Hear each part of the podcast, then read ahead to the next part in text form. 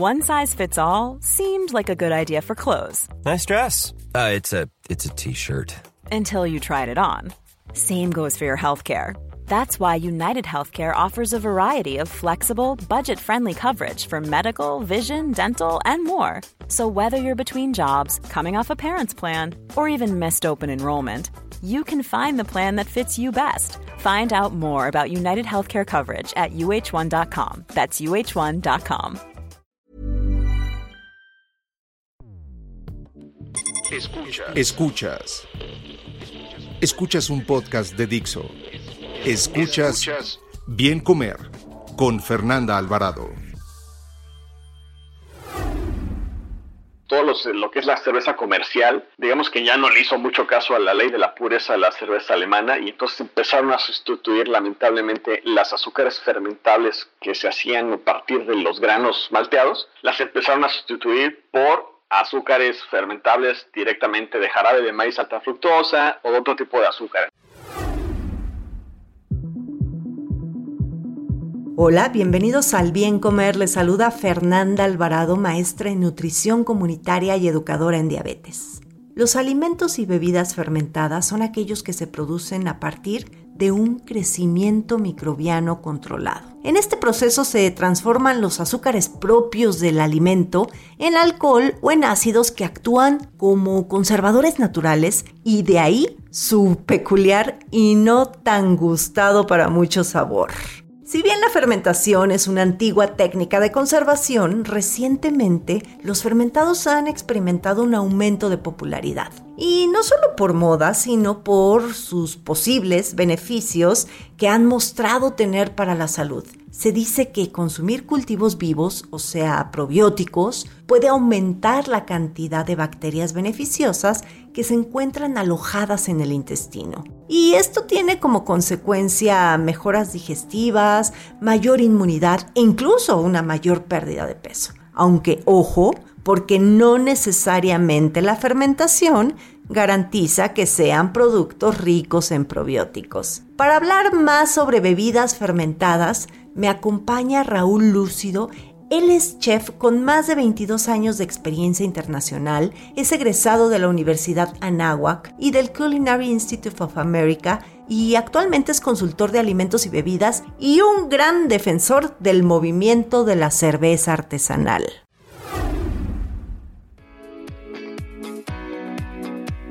Raúl, es un gustazo tenerte en los micrófonos del bien comer y qué mejor que tenerte a ti, a un experto en bebidas fermentadas, sobre todo en cerveza. Siempre andamos presumiéndonos las cervezas ahí en Instagram, pero cervezas de verdad, ¿no? Estas cervezas este, que de repente vemos en los Oxxo, digo, no es, no es porque esté mal, digo, todo el mundo puede decir, ay, es que eh, esas cervezas artesanales son muy caras y, y, yo no puedo comprar. Ya ahorita entramos a detalle de todo, pero no solamente vamos a hablar eh, bebidas fermentadas, quiere decir cerveza, quiere decir muchas otras y muchas otras que hemos dejado olvidadas como el pulque, como ahorita antes de, grabar estábamos hablando de, de, esta agua de tuba, tejuino es. Bueno, ahorita vamos a hablar de todo eso, pero antes, pues bienvenido, me da mucho gusto tenerte por acá. Pues muchas gracias Fernando por la invitación y pues súper emocionado aquí de, de platicar de este gran y apasionante mundo de las bebidas fermentadas. Oye, a ver, y a todo esto, porque pues todo el mundo escucha bebida y alimento fermentado y más últimamente, pero ¿a qué se le conoce como bebida fermentada? ¿Qué características debe tener para que se considere como fermentada? Bueno, pues primero debe tener un contenido de azúcares, que es de lo que principalmente se van a alimentar estas levaduras, ¿no? Entonces, obviamente todas las bebidas fermentadas nacieron desde un punto de vista, digamos, o desde uno, tienen un origen de eh, fermentación espontánea o salvaje. ¿Qué quiere decir esto? Que se usaron las levaduras nativas que había en ese producto o que cayeron del medio ambiente, porque hay que recordar que las levaduras nos rodean en todos aspectos y levaduras son una variedad de hongo microscópico unicelular que no solo hay una variedad. ¿no? Entonces ahorita hay muchas variedades, cada una come cosas diferentes. Hay unas que son buenas, hay unas que son malas. Las que son buenas, obviamente, son las que se han enfocado en el humano, en, en pues, digamos que domesticarlas o separarlas de ese medio ambiente y después las podemos inocular, como es en el caso de hoy por hoy, la industria de la cerveza, se inocula la, cerveza, la, levadura en la cerveza. Hay un estilo que sigue siendo las famosas lambic, estas este, belgas, que son de, fermentación espontánea o salvaje, ¿no? Pero en su mayoría, digamos que es como hacer pan. O sea, tú tomas levadura y se lo agregas a una base de agua con un cereal que tiene muchas este, azúcares fermentables dentro de, su, de sus y almidones y todas esas cosas que comen las levaduras. Y a partir de eso y darle tiempo y temperatura, pues empiezan a generarse estas levaduras, este alcohol, ¿no? Con la fermentación que genera realmente un... La mayoría de las eh, bebidas fermentadas que son como por fermentación salvaje, no llegan a generar tanto alcohol, como bien decías, el tepache o el tejuino o la tuba, no tienen tanto alcohol, sigue como vivo eso, ¿no? Sí, y como el kefir, ¿no? Por ejemplo, que ese, a ese le voy a dedicar un podcast completito a los búlgaros, pero hablando de esto, o sea, mucha gente eh, a veces cree que solamente las puede comprar envasadas en, en estas tiendas naturistas o tiendas de superalimentos, pero a ver, la pregunta sería, ¿cualquier persona puede preparar una bebida fermentada o depende qué tipo de bebida fermentada? Mira, depende de qué tipo de bebida fermentada. Obviamente, si vas a hacer cerveza, pues obviamente necesitas muchísimo equipo, que las ollas para hervir, después para un, refrigerador para controlar la temperatura de la fermentación, muchos insumos, muchas, muchas cosas que pueden llegar a ser caros o te pueden llegar a ocupar mucho espacio en un lugar en donde realmente necesitas tener otras cosas, ¿no? Pero como bien decías, el kefir o la kombucha o el tepache, realmente no necesitas mucho espacio. Necesitas primero estudiar mucho, porque es, es, este, entender qué es lo que está pasando con la, con la fermentación dentro de tu bebida, ¿no? De por qué. Porque a veces te queda más ácido, porque a veces te queda más espeso, porque a veces no fermentó, porque a veces fermentó y se derramó por todos lados todo. Obviamente, al ser levaduras salvajes, como decíamos, pues actúan con lo que tienen alrededor, ¿no? Con la temperatura, con la humedad ambiental, con el tiempo y con la, con la luz también. Muchas veces, eh, por ejemplo, yo ahorita ya no tengo porque lamentablemente se me contaminó mi kombucha y la tuve que tirar, ¿no? Y esa es otra cosa, ¿no? El higiene es fundamental porque así como una bebida con azúcares fermentables es súper atractiva para las levaduras, también es súper atractiva para otras bacterias, otros hongos que no queremos en esos cultivos, ¿no? Pero sí, definitivamente cualquier persona puede hacer, por ejemplo, kombucha, o puede ser este, tepache, o puede hacer el kefir, y hay de leche y hay de agua, y a partir de ahí por el tepache lo puedes hacer no solo con piña, lo puedes hacer con piña y si ahorita es temporada de mangos, pues le echas unos cubitos de mango y pero por supuesto que te va a dar sabor increíble, ¿no? La kombucha, pues le puedes saborizar con piña, mango, jengibre, qué sé yo, muchas frutas, ¿no? Sí, hay muchísimos, muchísimos. Pero mira, como lo estábamos platicando, hay muchos tipos de bebidas fermentadas. Aquí entra también el vino, ¿no? El vino es una bebida fermentada, como dices, el tepache, en fin, hay muchos, pero hoy nos vamos a centrar a platicar de cerveza, de tepache y de pulque, ¿te parece? Excelente. Y pues comencemos, híjole, no sé, yo empezaría pues con la cerveza, pero como que hay más que hablar de la cerveza. Si te parece, vamos a comenzar con el famoso tepache, ahorita que ya lo comenzaste a decir. El tepache, fíjate que yo me acuerdo cuando era chiquita y mi papá me llevaba a una taquería y había así un, como un, bote enorme, como donde se metía el chavo del 8 a, a, dormir y era tepache, ahí tenían el tepache, ahí hacían tepache. A, mí, a mí me daba mucho asco porque también esa es otra, creo que la las bebidas fermentadas son para un gusto muy particular y cuando ya eres más grandecito y los sabores los entiendes, ¿no? Porque de entrada le das a un niño quizá una bebida fermentada y va a decir guácala y además que muchas, como bien dices, tienen cierto grado de alcohol, ¿no? Entonces, a ver, el tepache, ¿qué pasa con el tepache? ¿El tepache es mexicano? Pues mira, sí es mexicano, pero justamente hay que, hay que definir que mexicano no creemos que es prehispánico, o sea, es como producto de, después del proceso de la colonia y del México independiente, todo eso, ahí es cuando nace el tepache, porque la piña sí es nativa de América, pero no es nativa mexicana, es más como del sur del continente y obviamente después llegó acá y el clima le encantó y sí es un producto, bueno, que hasta los tacos se los ponemos, ¿no? La piña. Entonces, definitivamente sí es mexicano y como bien dices, había estos restaurantes o estas fondas o merenderos o taquerías en donde tenían estos barriles gigantes que realmente sí se veía así como decías, ¿qué onda? ¿Qué es esto? ¿no? Porque sí espantaba, ¿no? El decir, híjole, ¿será, será salubre esto así? ¿Te lo podrás beber? Y no, a ver si no, a los 10 pasos te vas al suelo, ¿no? Y, fíjate que mucha de esa magia del sabor lo daban esos barriles. Mm. Al final del día es el mismo cultivo de levaduras que estaba ahí, Eso es lo que hoy tratas de hacer con una kombucha, justamente es alimentar ese famoso escobio con los búlgaros del kefir. Pues tal vez en esos barriles, esa madera guardaba esas levaduras endémicas de, esa, de ese lugar y le daba esa nota tan particular, tal vez a ese, a ese tepache, ¿no? Entonces, hoy en las casas, pues lo puedes hacer con un, pues, un, un vitrolero de vidrio muy limpio, tus cáscaras de piña, le puedes agregar un poquito, si la piña no está suficientemente dulce o lo quieres un poquito más eh, fortificada la parte del, dulzor y un poquito más de alcohol, puedes poner piloncillo. Hay regiones en México que le ponen canela y pimienta, hay otros que le ponen naranja, hay otros que le meten otras frutas además de la piña, cáscaras de plátano también que tienen muchos azúcares y, muchas este, de estas levaduras, que es lo que se comen esas azúcares. Y sí, es muy interesante. Después de eso ya pues depende, no, no te puedo decir cuánto tiempo tienes que dejarlo fermentar porque depende de dónde vivas, del frío, del calor, de la humedad, de la altura de la ciudad.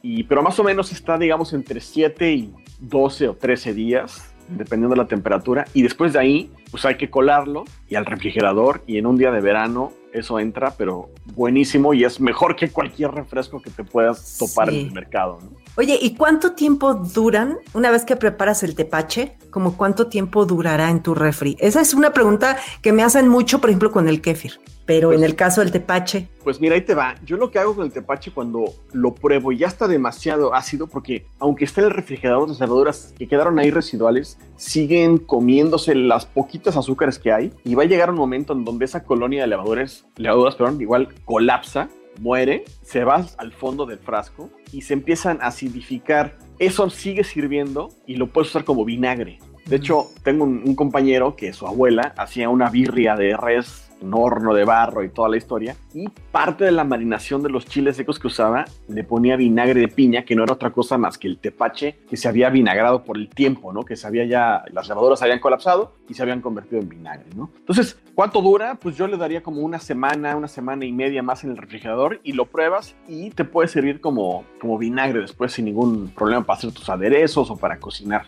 Oye, y ya nada más ahorita para pasarnos al pulque. En un libro que, que me encanta que se llama El arte de la fermentación, dice por acá que el tepache, que bueno, que sí se considera como una bebida mexicana no alcohólica y que históricamente se elaboraba a partir del maíz, que es mucho lo que ahorita conocemos eh, de bebidas en otras regiones de, de México, pero que en su manifestación moderna se hace con fruta.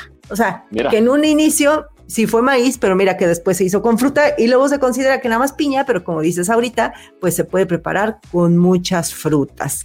Oye, y hablando del pulque, el pulque, fíjate que es una joyita, es, una verdadera joya, ¿no? Y la verdad es que todo el mundo le tiene miedo con las calorías y demás, y la realidad es que pues un tarro anda sobre 140 para los que se fijan en las calorías y que no es tanto, es igual que la cerveza, que es un mito de la cerveza que te hace subir de peso pero eh, bueno, pues se decía que era una bebida como de uso exclusivo de la élite azteca, ¿no? O sea, era así como, wow, ¿no? Pero, ¿qué es el pulque? El pulque es este fermentado de maguey y es una variedad de maguey que justamente es el maguey pulquero que se da nada más en el centro del país o la mejor variedad de maíz de maguey pulquero está en el centro del país, todo lo que es la Ciudad de México, el Estado de México, Tlaxcala, Puebla, Hidalgo, ¿no? Principalmente, que son lugares fríos, húmedos, o sea, sí son secos, digamos, pero tienen una temporada muy fuerte de lluvias muy marcada y tienen un invierno pues, realmente, relativamente frío con respecto al resto del país, sobre todo en el sur, ¿no? Y es muy chistoso porque esa sí es una bebida súper ancestral, esa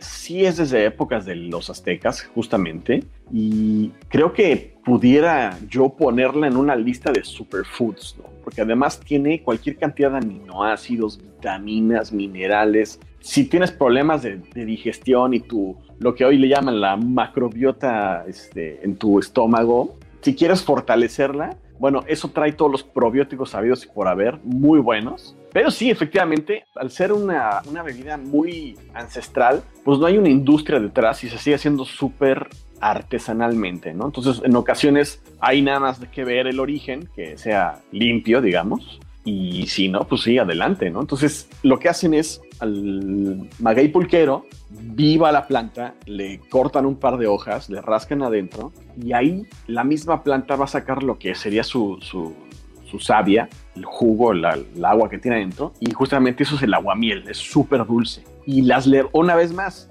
nuestras queridísimas levaduras van a hacer el trabajo y ahí lo van a fermentar.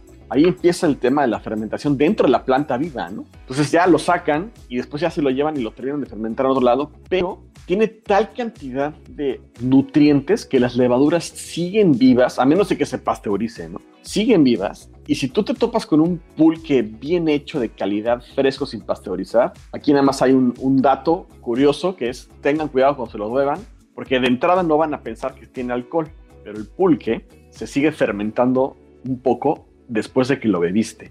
Y entonces, cuando a la media hora, tres cuartos de hora que te tomaste el pulque, te está haciendo digestión, pero se sigue fermentando en tu cuerpo. Entonces tú literal estás produciendo un poquito de alcohol dentro de ti que lo va a empezar a asimilar tu organismo y es cuando tal vez te puedas sentir así como que, oye, nada más me tomé uno, ¿no? O justamente los venden en tarros así a veces muy grandes, ¿no? De, de litros, sobre todo los curados, que son una delicia los curados, pero sí, sí, sí, son, son así y es, es muy rico, pero como bien decías hace ratito, no es como para todo mundo, o sea, no es que si jamás has, probado un pulque, pues te recomiendo que te vayas primero por un curado, que un curado es un pulque con una fruta añadida, digamos, o con un sabor natural añadido, y que lo busques de un sabor que te guste, ¿no? Por ejemplo, en invierno que hay mandarinas, hacen curados de mandarina. Es un sabor muy amigable y ya empiezas a reconocer cuál es el saborcito del pulque que hay detrás y eso lo hace muchísimo más fácil después tomarlo. ¿no? Pero sí, es, es una cosa, es un secreto muy bien guardado que tiene México el pulque definitivamente. Sí, sí, sí. Y vas a ver que no tardan mucho en ponerlo de moda y ya lo van a ver envasado y este ya lo verás muy, muy pronto, porque la verdad es que sí, sí es un súper alimento, pero bueno, yo creo que siempre pues eh, los curaditos y, y, y, de pueblos, de rancherías, bueno, pues son muy ricos. Y ahora sí vamos a entrar al tema que más quiero eh, abarcar en este podcast, que es el de la cerveza, porque hay muchísimos mitos alrededor de la cerveza. Creo que necesitamos otro podcast para hablar a detalle de todos los mitos, pero eh, pues es una, una de las bebidas fermentadas pues más consumidas alrededor del mundo, ¿no? No nada más en México. Pero a ver, cuéntanos un poquito de como de este origen de la cerveza y sobre todo en México. Pues mira, el origen de la cerveza, obviamente hacía grandes rasgos, empezó en el Medio Oriente. Se han encontrado hasta incluso en Egipto vestigios de cerveza. Después, así acelerando un poquito la película, en Europa se popularizó mucho y por ahí es, los alemanes se encargaron de hacer como que perfeccionarlo, ¿no? A tal grado que tienen una cosa que le llaman la ley de la pureza alemana, en donde literal exige que la cerveza solo se haga con agua, levadura, cebada malteada y lúpulo. Por ahí la cebada malteada la puedes sustituir en porcentajes más menos con algún otro cereal malteado, pero tiene que ser cebada en su mayoría. Maltear un cereal significa que el cereal lo mojan, se empieza a germinar y una vez que está tratando de germinar el, el grano, lo secan y ya lo tuestan. Eso hace que el germinado del grano empieza a desarrollar muchísimo más almidones que a la hora que lo vas a tostar se van a transformar en azúcares fermentables. Y después, bueno, los británicos hicieron su parte con su estilo de cerveza. Son las famosas ales y las este, lagers son las, este, las cervezas de origen o con una receta alemana, ¿no? En México, muy curioso, Maximiliano de Habsburgo fue quien él fue el responsable de traerse la cerveza tipo eh, Viena Lager, porque él era austriaco y le gustaba esa cerveza, y este, popularizaron las recetas lagers alemanas en México. Y hoy por hoy, y así sin temor a equivocarme, todas y cada una de las cervezas industriales que se producen en México son lagers. No existe una sola cerveza ale de fermentación alta, todas son lagers. Por eso se popularizó mucho ese estilo, porque es una, son las cervezas más ligeras, menos cargadas de lúpulo, menos cargadas de sabor, no son tan densas en boca. Y pues este, lamentable, ya hay que decirlo, en la industria cervecera, pues, todo los, lo que es la cerveza comercial, digamos que ya no le hizo mucho caso a la ley de la pureza de la cerveza alemana y entonces empezaron a sustituir lamentablemente las azúcares fermentables que se hacían a partir de los granos malteados, las empezaron a sustituir por azúcares fermentables directamente de jarabe de maíz alta fructosa o de, o de otro tipo de azúcares. Entonces, realmente no se debería, o sea, si viviéramos en Alemania, la mitad de esas cervezas que bebemos en el mercado, o tres cuartas partes de las cervezas que vemos en el mercado de, forma industrial, no podrían llamarlas cervezas porque no tienen ese proceso. Entonces, claramente no estamos hablando de un producto de, la mejor calidad, por llamarlo de alguna forma, ¿no? Entonces, eso obviamente lo hicieron por temas de, reducir los costos tal vez y tener un poquito más de utilidad. Y afortunadamente tenemos este maravilloso mundo de la cerveza artesanal en donde hicieron totalmente lo opuesto y yo siempre hago la comparación. Una cerveza artesanal versus una industrial es como decir, pues voy a ir a comerme una hamburguesa de un fast food o voy a ir a comerme una hamburguesa de un lugar exclusivo de hamburguesas en donde ellos hacen su pan, ellos muelen su carne, ellos hacen sus pepinillos. Claramente estamos hablando de los dos hamburguesas, pero son productos totalmente diferentes, ¿no? Entonces, no es que uno sea más caro que otro,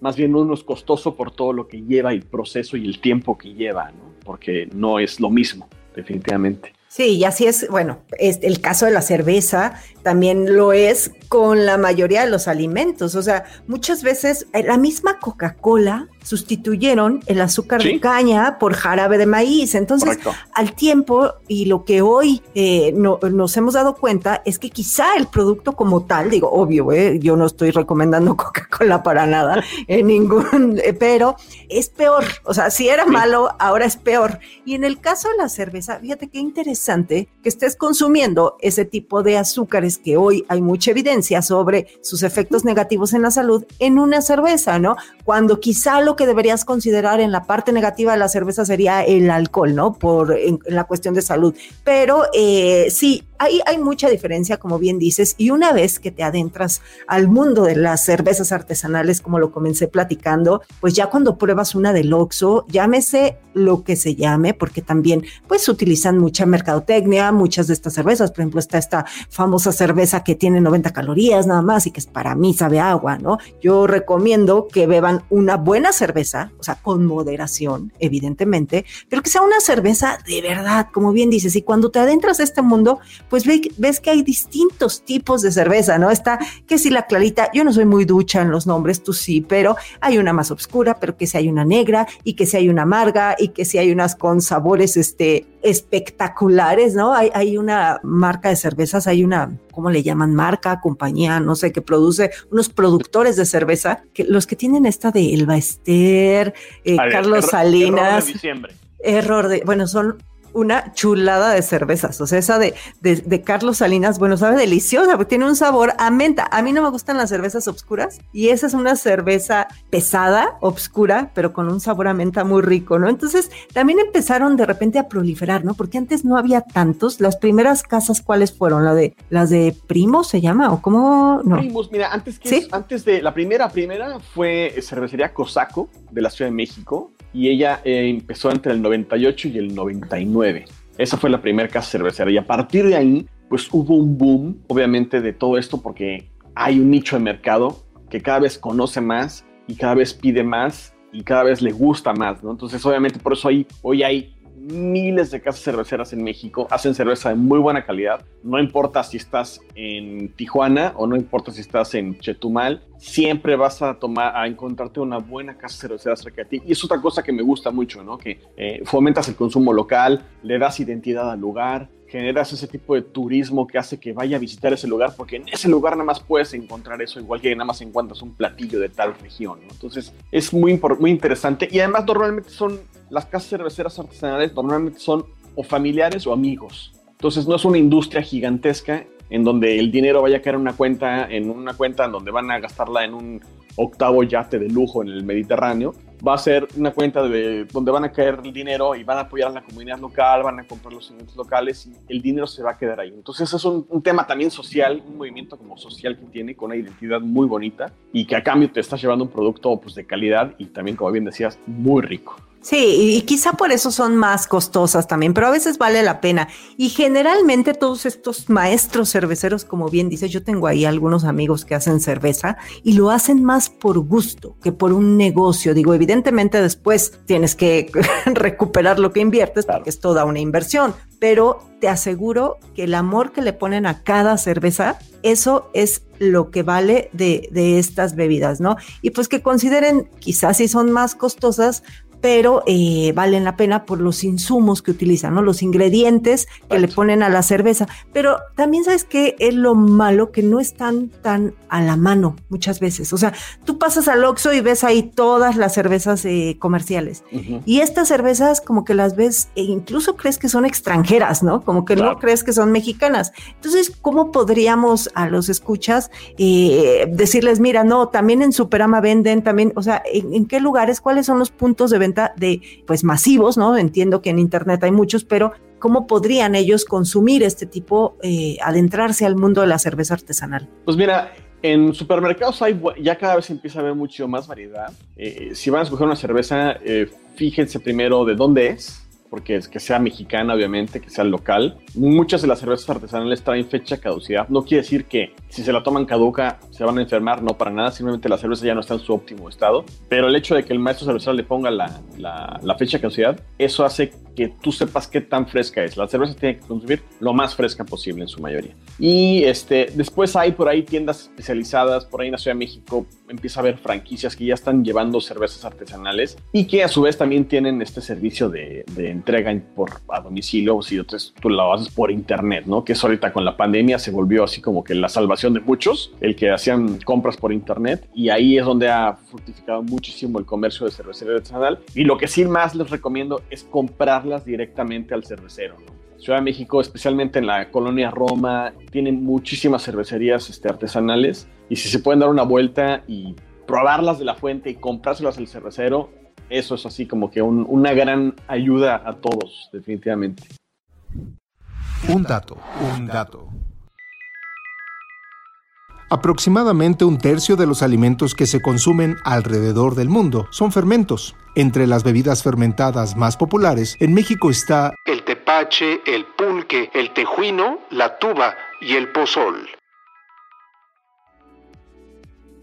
Raúl, este tema nos da de verdad para seguir platicando y pues tendrás que regresar porque eh, pues también estaría interesante hablar de todos los mitos que giran en torno a la cerveza, que son muchísimos, pero ¿con qué quieres que se quede la audiencia referente a las bebidas fermentadas de las que platicamos? Pues primero que las conozcan, que no les tengan miedo, son muy ricas, muy divertidas y tienen muchísimos beneficios, ¿no? De salud, y este, muchísimos beneficios de, pues, de lo que gustes, ¿no? O es, eh, el, tema de la cerveza, por ejemplo, también trae muchos beneficios a la comunidad si es una cerveza local. Y bueno, pues, una buena charla siempre está de la mano una cerveza, ¿no? No empezó con un vaso de leche. Entonces, creo que es eso. Ténganles este, confianza, pruébenlas, conozcan. México tiene muchísimas bebidas fermentadas. Cada estado tiene bastantes. Muchas de ellas muy tradicionales que si no las consumimos se van a perder esas recetas porque lamentablemente poca gente las, las documenta, ¿no? Entonces sí, consúmanlas. Bueno, y de mi parte yo les digo que en efecto, sí es rico beber una cerveza, es rico beber una copa de vino, pero las bebidas alcohólicas, pues tristemente no hay un consumo saludable. Eso de una copa, eh, las mujeres y dos los hombres, pues hoy se sabe que ya no es tan cierto,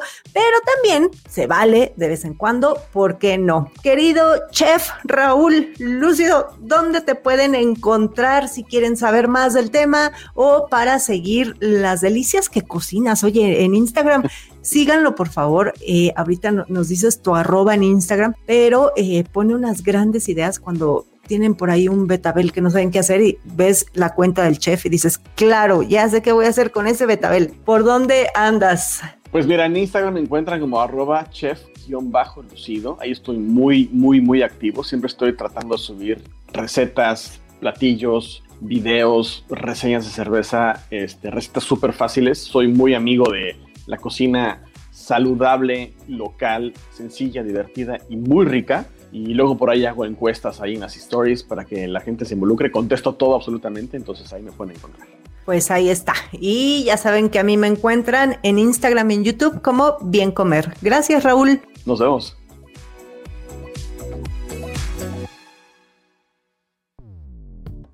Dixo presentó Bien Comer con Fernanda Alvarado. La producción de este podcast corrió a cargo de Verónica Hernández. Coordinación de producción, Verónica Hernández. Dirección General, Dani Sadia. Las opiniones expresadas en este programa no pretenden sustituir en ningún caso la asesoría especializada de un profesional. Tanto las conductoras como Dixo quedan exentos de responsabilidad por la manera en que utilizan la información aquí proporcionada. Todas las opiniones son a título personal.